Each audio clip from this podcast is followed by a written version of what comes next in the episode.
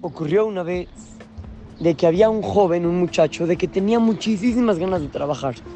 Se fue a un lugar, se fue al otro, estaba buscando formas. No sabía cómo le iba a hacer para poder encontrar un trabajo. De repente encontró en la calle un cartel gigante. Encontró un cartel que decía, se solicita leñador. Dijo, ah, buenísimo, yo quiero ser leñador. Fue, pidió informes, lo entrevistaron y al final lo contrataron. El primer día de trabajo fue con una hacha y empezó a talar árboles. Pa, empezó a sacar leña y cortaba un árbol y otro árbol. Y el primer día cortó muchísima leña. Él estaba muy emocionado. El, el jefe lo felicitó muchísimo, le dijo que, que lo admira mucho, que trabaja muy bien. Y al otro día llegó con las mismas ganas del día anterior y empezó a talar árboles. Y otra vez taló muchísimos. Después de una semana, las ganas de trabajar y de sacar buenos resultados seguían intactas. Él seguía echándole duro, echaba ganas, pegaba a los árboles fuerte, pero cortó menos leña. Y a la próxima semana, igual con las mismitas ganas, cortó menos leña y cada vez iba cortando menos leña. El jefe, cuando se dio cuenta de esto, se le hizo muy raro. Dijo, ¿cómo puede ser? De que al principio empecé impresionante y ahorita ya cada vez le está bajando la cuota de leña de que, de que, me, de que me tiene que entregar. ¿Cómo puede ser?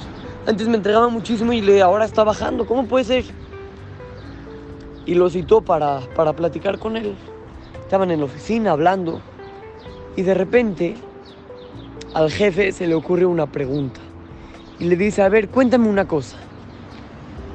Dime cuándo fue la última vez que afilaste tu hacha.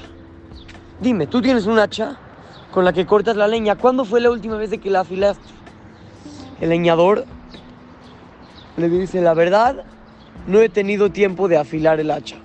He estado ocupado tanto trabajando y trabajando que no he afilado mi hacha.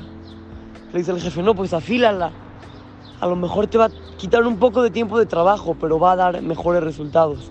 Niños, a veces nosotros somos igualito que este leñador. Le echamos ganas en esforzarnos, le echamos ganas en, en estudiar mucho, en ayudar a los demás, en fijar en respetar a papá y a mamá, nos fijamos en, en hacer muchísimas cosas que, que son muy buenas. Pero muchas veces nos fijamos tanto en mejorar los resultados que no nos fijamos en mejorar las herramientas.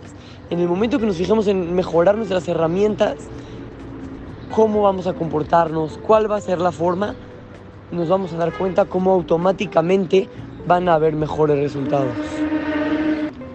Así es que lo saluda su querido amigo Shimon Romano para Try Go Kids, Talmud Torah, Monte Sinaí.